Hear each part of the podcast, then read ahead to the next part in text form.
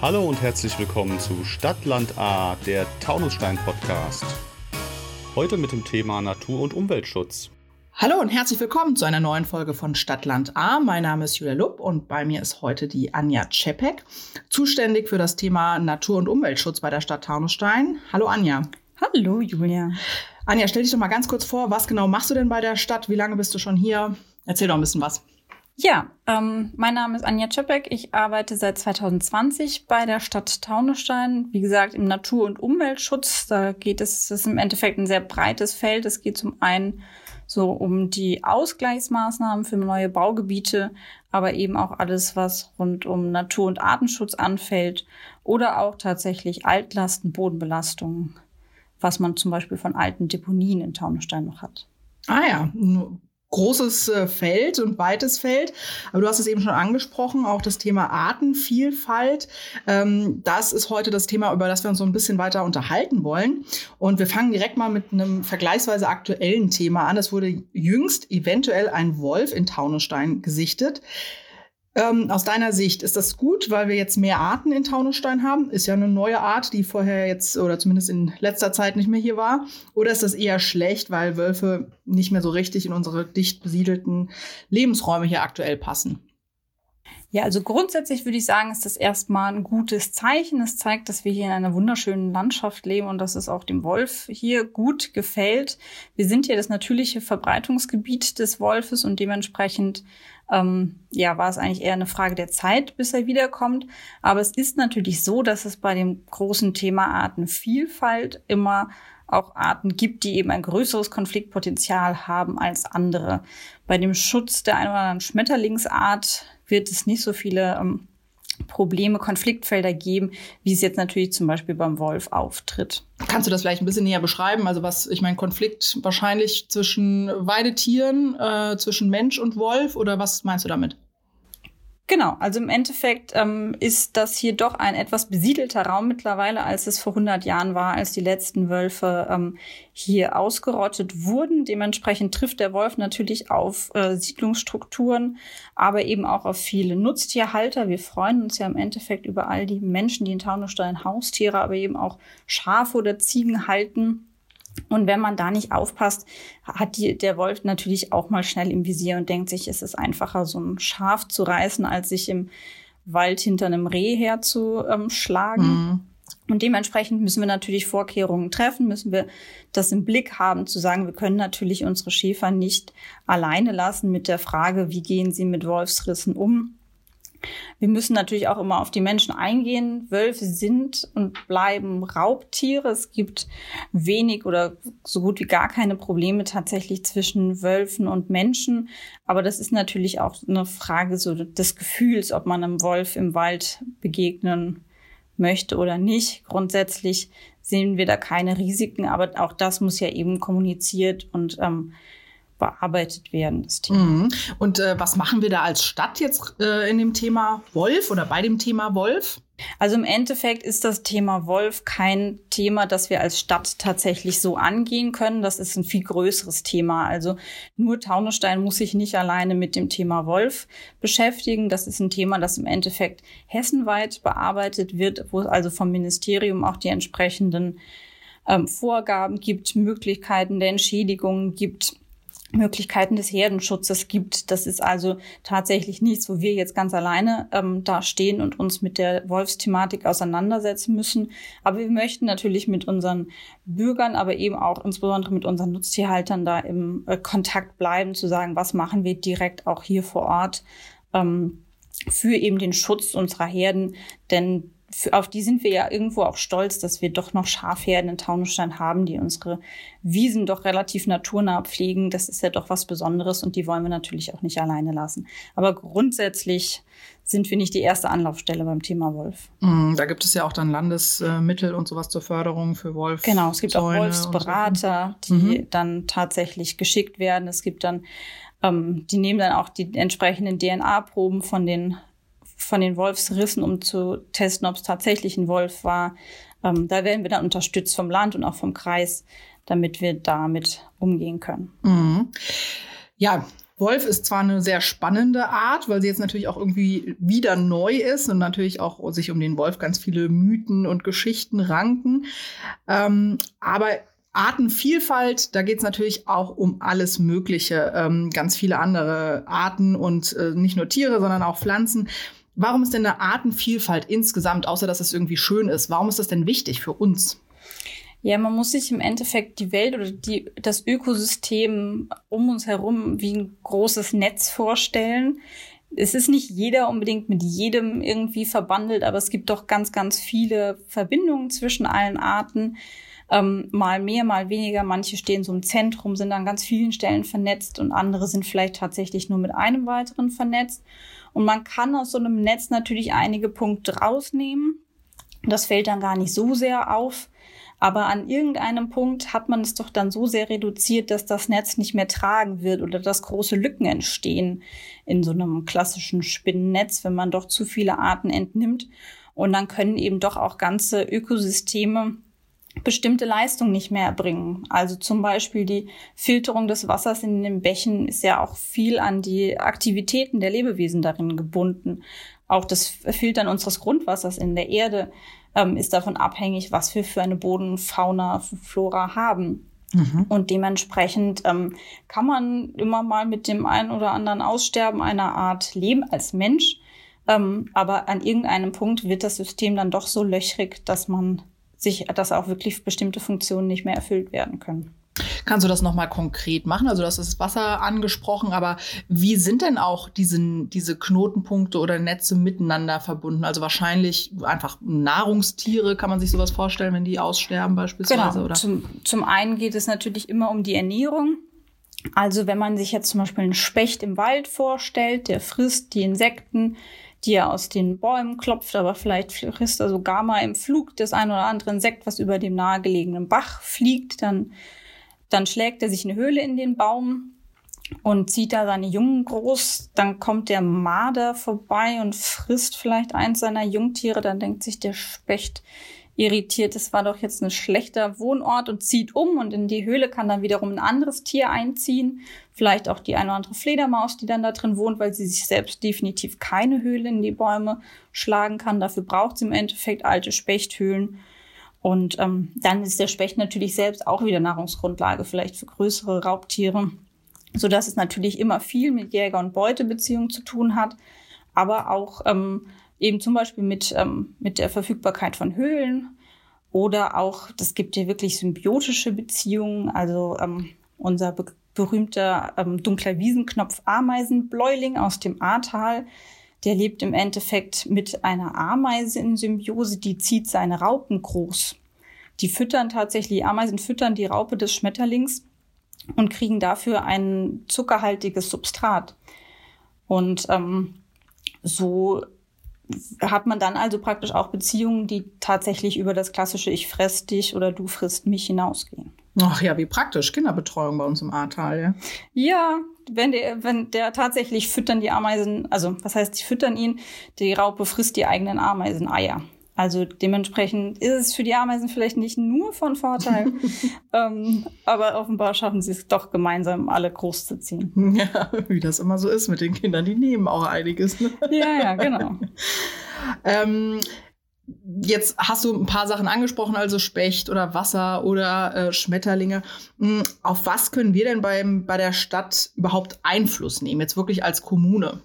In Bezug auf die Artenvielfalt können wir schon einiges machen. Also zum einen gibt es ja das eh, also das, das ganz wichtige Thema der Insektenvielfalt. Wir wissen alle, Insekten brauchen wir für unsere Bestäubung und da machen wir doch schon einiges, ob es jetzt um die Blühstreifen tatsächlich in der Landschaft geht oder um unsere mittlerweile doch insektenfreundlich gestaltete Stadtbegrünung haben wir jetzt zum Beispiel auch noch ein Biotop im Ahrtal, hier direkt unterhalb vom Rathaus gebaut, das sich auch auf Insekten spezialisiert hat. Da steht auch ein Insektenhotel dabei. Da wollen wir mal schauen, was da im Sommer alles einzieht. Ähm, aber es gibt natürlich mehr als nur Insekten in Taunusstein. Wir haben jetzt auch im letzten Jahr zum Beispiel wieder über einen Kilometer der Aar renaturiert, um eben auch wassergebundenen Organismen ein besseres Leben in Taunusstein zu ermöglichen. Da geht es im Endeffekt viel auch um die De Diversifizierung des Baches, also zu sagen, man da soll nicht mehr ganz gerade und ordentlich da durch die Wiesen fließen, sondern mal hier eine Kurve haben, mal da eine Ecke haben, wo das Wasser dann wieder ein bisschen langsamer fließt, so dass jedes Tier, aber auch im Endeffekt die eine oder andere Pflanze sich darin wohlfühlen. Wir haben jetzt vor kurzem ein Fledermausquartier am Krekelberg gebaut. Das war im Endeffekt ein alter Wasserhochbehälter. Da wurde so vor, naja, vielleicht 100 Jahren ungefähr das Wasser für Hahn drin gespeichert und der ist da jetzt so ein bisschen in Vergessenheit geraten und jetzt haben wir einfach mal ein paar ähm, Hohlblocksteine innen aufgebaut, in die die ähm, Fledermäuse sich genau perfekt so reinhängen können und ähm, die Tür wurde dann zugemauert, sodass nur noch ein Loch drin blieb für die Fledermäuse und so dass die dann im nächsten Winter da einziehen können und sich wie in einer Höhle, in einer klassischen Höhle wäre jetzt so das Winterquartier für eine Fledermaus sich da drin wohlfühlen kann. Naja, klingt spannend. Mal gucken, ob sie denn auch kommen. Ja. Ein Storchennest haben wir auch aufgebaut, aber da ist bis jetzt noch keiner eingezogen, ja, oder? ich fahre häufiger mal vorbei und hoffe, dass ähm, man mal einen sieht, aber bisher ist noch nicht so viel. Die Störche sind jetzt langsam auf jeden Fall auf dem Rückflug. Aber wenn es dieses Jahr nicht klappt, dann vielleicht nächstes Jahr. Gut, das Angebot ist da, ne? Genau, genau. Wir müssen jetzt nur warten. Die Störche machen natürlich doch nicht immer alles so, wie wir es einplanen. Ja, wie mit den Tieren insgesamt, aber ja. hat ja auch was, ne? Bleibt spannend. Kannst du sagen, wie es um die Artenvielfalt in Taunusstein bestellt ist? Also im Grundsatz, also so allgemein kann man das schlecht sagen. Es ist so, dass es natürlich deutschlandweit zum Beispiel bei den Insekten einen starken Rückgang bei den Arten gibt. Es ist aber auch so, dass wir bei einigen Arten ähm, immer mal positive Tendenzen beobachten können. Wir zählen zum Beispiel die Kröten, die an den Krötenzäunen in Taunusstein auftauchen. Also da sieht es auch eigentlich immer wieder ganz gut aus. In, in Orlen zum Beispiel, da hüpfen jedes Jahr etwa 3000 Kröten über die Straße. Das ist grundsätzlich auch erstmal eine positive Entwicklung der, ähm, der Population. Also das werden eher mehr als weniger meistens zumindest. Ähm, aber so im Allgemeinen, wir haben auch einige seltene Arten, die natürlich immer mal wieder unter Beobachtung stehen. Ähm, so ganz im großen Ganzen zu sagen, es werden mehr oder es werden weniger Arten für Taunusstein, kann man jetzt so allgemein nicht sagen. Na gut, wir haben ja auch keine Mauer um die Stadtgrenze, von daher wahrscheinlich auch die Vögel, die Insekten, die Fische und wer auch immer, die bewegen sich ja im Zweifel auch ein bisschen, ne? Von daher. Natürlich, genau. Wie kann man denn überhaupt erfassen oder wie wird das erfasst? Wie viele Arten gibt es? Ähm, das, wie gesagt, äh, wahrscheinlich speziell für Taunusstein gar nicht, aber welche Monitoring-Möglichkeiten gibt es denn bei sowas? Also das ist im Endeffekt von Art zu Art sehr unterschiedlich. Also bei Amphibien zum Beispiel, wie gesagt, da kann man das mit solchen Amphibienzäunen relativ gut ähm, einschätzen, denn die Amphibien wandern ja von ihrem Winterquartier, die wohnen meistens irgendwo im Wald, dann zu Laichplätzen, also zu Teichen, wo sie dann im Frühjahr jetzt ähm, ihre Eier legen. Und auf dem Weg dahin kann man die dann gut mit solchen Zäunen und Eimern, in die die dann reinfallen, ähm, zählen zum Beispiel.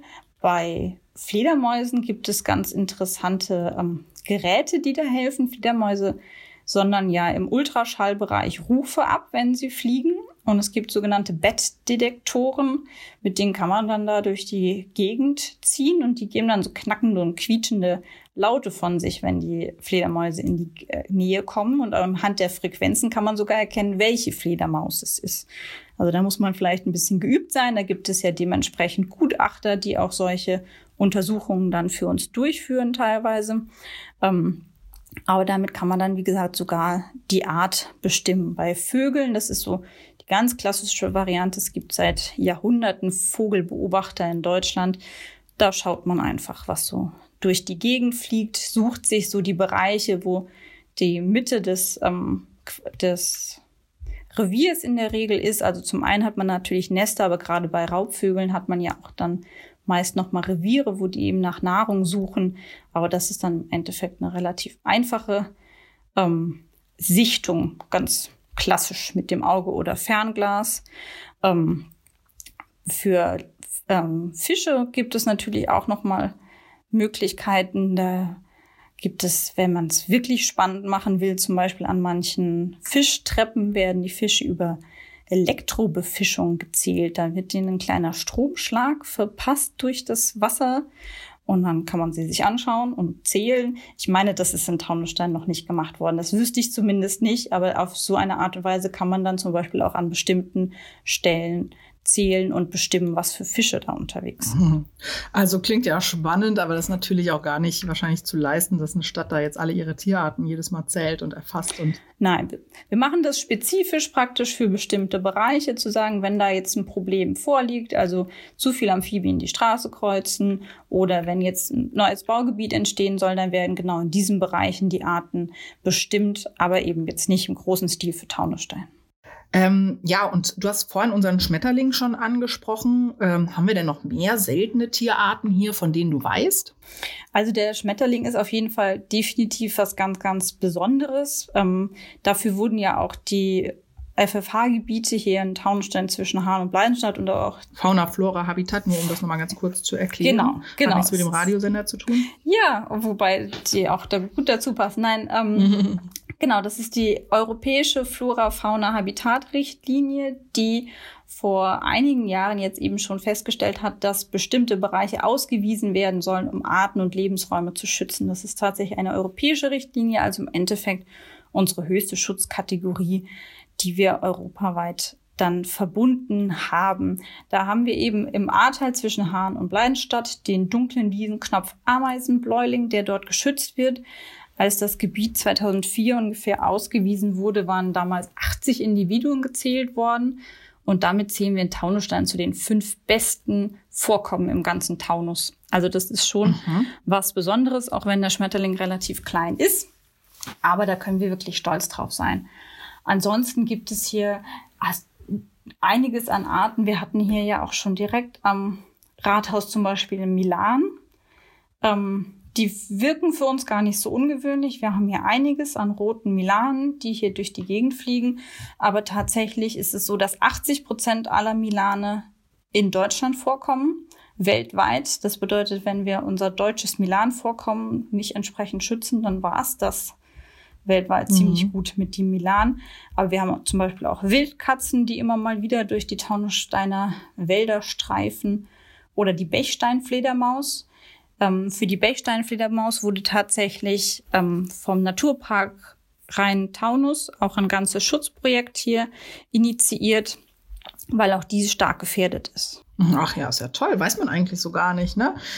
Ähm, und gibt es in der Pflanzenwelt auch bestimmte und, und seltene oder schützenswerte Arten, die wir hier haben? Ja, die Pflanzen sind wie immer so ein bisschen schneller vernachlässigt und ähm, nicht so umfangreich untersucht. Aber natürlich hatten wir zum Beispiel in Neuhof letztes Jahr eine Wiese, die bei den Wiesenmeisterschaften des Landschaftspflegeverbandes ähm, einen Preis gewonnen hat, weil sie tatsächlich ich meine, sechs oder sieben Arten der roten Listen enthalten hat. Da wachsen tatsächlich ähm, natürliche Orchideen auf diesen Wiesen.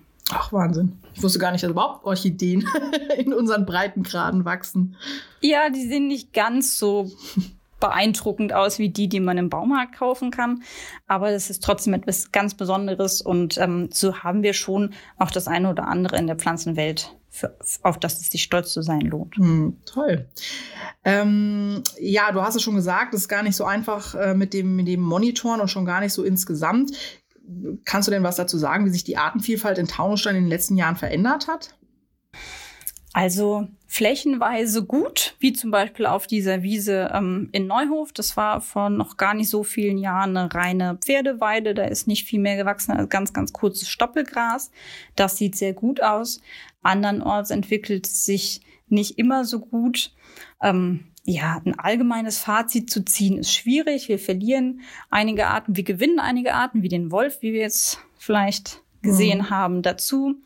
Ähm, so im Allgemeinen kann man der Artenvielfalt selten ein ganz, ganz positives Urteil aussprechen. Deutschlandweit gehen die Zahlen eher runter als hoch, aber wir haben, wie gesagt, auch einige Erfolgspunkte, auch wie den Erhalt oder die ähm, die Förderung von bestimmten Arten zu sagen. Wir haben jetzt zum Beispiel auch Feldlärchen, die wir dann unterstützen, so dass wir da vielleicht eine gewisse positive Entwicklung haben. Ähm, aber so allgemein ist es schwierig zu sagen. Ähm, ja, du hast jetzt auch schon ein paar Punkte angesprochen, was wir jetzt als Stadt tun, um, ja, um hier die, die Arten zu unterstützen, sie zu erhalten oder ihnen auch hier vielleicht eine neue Heimat zu bieten, wie jetzt dem Storch oder dann der Fledermaus. Ähm, gibt es denn auch etwas, was jetzt die Bürgerinnen und Bürger tun können? Ja, sicher. Im Endeffekt ähm, sind ja auch die Menschen Punkte in diesem Netz und sind vernetzt mit allen anderen Arten. Oder nicht mit allen vielleicht, aber mit den meisten. Und dementsprechend kann man auch im eigenen Garten ganz viel tun. Also ähm, das, was eigentlich ganz, ganz oben steht, ist, dass man sich ein bisschen mit den heimischen Arten und Pflanzen eben insbesondere auseinandersetzt in seinem Garten. Also ich weiß, dass die Thuja-Hecken für die Gärten ganz lange große Mode waren. Aber an so einer Thuja hat kein Tier irgendwie was. Dementsprechend kann man sich da ein bisschen orientieren. Was wächst hier eigentlich wirklich in der Nähe? Womit kann ich die Arten unterstützen? Und dann muss man sich vielleicht auch so ein bisschen überwinden und die deutsche Sorgfalt ein bisschen über Bord schmeißen und einfach so ein bisschen Unordnung in seinem Garten zulassen. Ja, Unordnung ist was, was den Arten ausgesprochen hilft. Man kann es auch nur mal auf eine Ecke seines Gartens beschränken, aber das bedeutet, man kann da zum Beispiel mal das Laub über den Winter liegen lassen, dass sich vielleicht ein Igel darin verkriechen kann. Oder einfach so die Stauden im Beet über Winter mal stehen lassen. Das kann auch gar nicht so schlecht aussehen und in den Stängeln überwintern eben auch die Eier und die Larven der Insekten, sodass, wenn man die nicht im Herbst gleich abschneidet und verbrennt, man auch einiges für den Insektenschutz tun mhm. kann. Genau. Ein immer gutes Thema sind natürlich Insektenhotels. Die kann man dann noch ergänzen mit Schwalben oder Mauersegler, Nisthilfen, also dass man auch ähm, da sich ein bisschen tolerant zeigt, wenn die eine oder andere Schwalbe unterm Dach wohnt und zugegebenerweise vermutlich ziemlich viel Dreck macht. Aber auch dem kann man Abhilfe schaffen oder einen Fledermausnistkasten an die Wand hängen. Da kann man dann auch den größeren Arten eben eine Heimat bieten. Und ganz, ganz wichtig ist natürlich kein Gift im Garten einzusetzen. Das ähm, mag an der einen oder anderen Stelle vielleicht verlockend sein, aber man kann es meistens auch irgendwie anders gestalten und hilft natürlich gerade den Insekten ganz wunderbar. Und wenn man keinen Garten hat, das kann ja auch passieren. Ich meine, Taunusstein mhm. hat ja auch einiges an Wohnungen ohne Garten. Dann gibt es ja immer noch viele Dinge, die man machen kann. Also zum einen ist die Landschaft ähm, doch stark frequentiert und an der einen oder anderen Stelle treffen wir doch einiges an Müll an. Und ich finde es immer schön, wenn man sich einfach überlegt, man nimmt einen Teil Müll mehr mit vom Spaziergang, als man hingebracht hat. Also, dass man einfach gerade an Stellen, wo man weiß, der nächste Mülleimer ist nicht so weit, einfach mal so ein Eispapierchen aufhebt und sagt, okay, das habe ich jetzt von meinem Spaziergang mitgebracht. Die Welt ist wieder ein ganz klein bisschen sauberer. Ist nicht mein Müll, aber meine Stadt, also nach dem Motto. Genau, genau. Also ich will überhaupt nicht sagen, dass da irgendwer den Müll hingebracht hat, ja. Aber jeder kann ja ein Müllteil mitbringen und damit wären wir, glaube ich, schon einen ganzen Schritt weiter. Und ähm, dann kann man doch auch eben für die Natur viel tun, wenn man sich da noch so ein bisschen vielleicht an den einen oder anderen Weg hält und nicht so ganz kreuz und querfeld einläuft und die Hunde zum Beispiel an die Leine nimmt. Gerade jetzt in der Brut- und Setzzeit sind die Vögel am Brüten auf dem Boden teilweise und die Rehe legen ihre Kitze in die Wiesen ab und da kann der Hund noch so lieb und freundlich sein. Wenn er dran schnuppert, kann es sein, dass die Mutter schon nicht mehr zurückkommt. Mhm. Und das wäre natürlich besonders traurig. Also auch für alle, die nicht im Garten Gutes tun wollen, für die Artenvielfalt, die Hunde zumindest an die Leine zu nehmen. Das wäre schon ein großer Schritt. Also gibt eigentlich schon eine ganze Menge, die auch jeder so ein, wo, wo jeder so einen kleinen Beitrag leisten kann. Ja. Dass wir so ein bisschen alle was gemeinsam in Sachen Artenschutz äh, in Taunusstein tun. Letzte Frage, was würdest du dir denn wünschen in Sachen Artenschutz für Taunusstein? Also zum einen würde ich mir natürlich wünschen, dass sich die Arten positiv entwickeln, dass wir eine größere Artenvielfalt oder eben auch eine stabilere Artenvielfalt bekommen.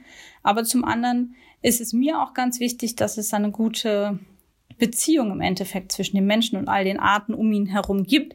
Also es würde mich freuen, wenn mehr Menschen eine gewisse Begeisterung doch für die Arten um sie herum entwickeln können, dann da gibt es so viele faszinierende Dinge, so viel spannende Themen, die da besprochen werden können, die da jeden Tag auch entdeckt werden können, wenn man nur vor die Haustür tritt. Und ich würde mir wünschen, dass einfach da so ein bisschen, ja, die Sensibilität und das Auge einfach offener wird. Anja, das klingt spannend und klingt so, als müssten wir noch mal einen zweiten Podcast machen äh, zu den ganz vielen anderen spannenden Themen, äh, die du angesprochen hast. Jetzt erstmal ganz herzlichen Dank für deinen Einblick in das Thema äh, Artenschutz in Taunusstein. Danke dir. Gern. Das war Stadtland A, der Taunusstein Podcast.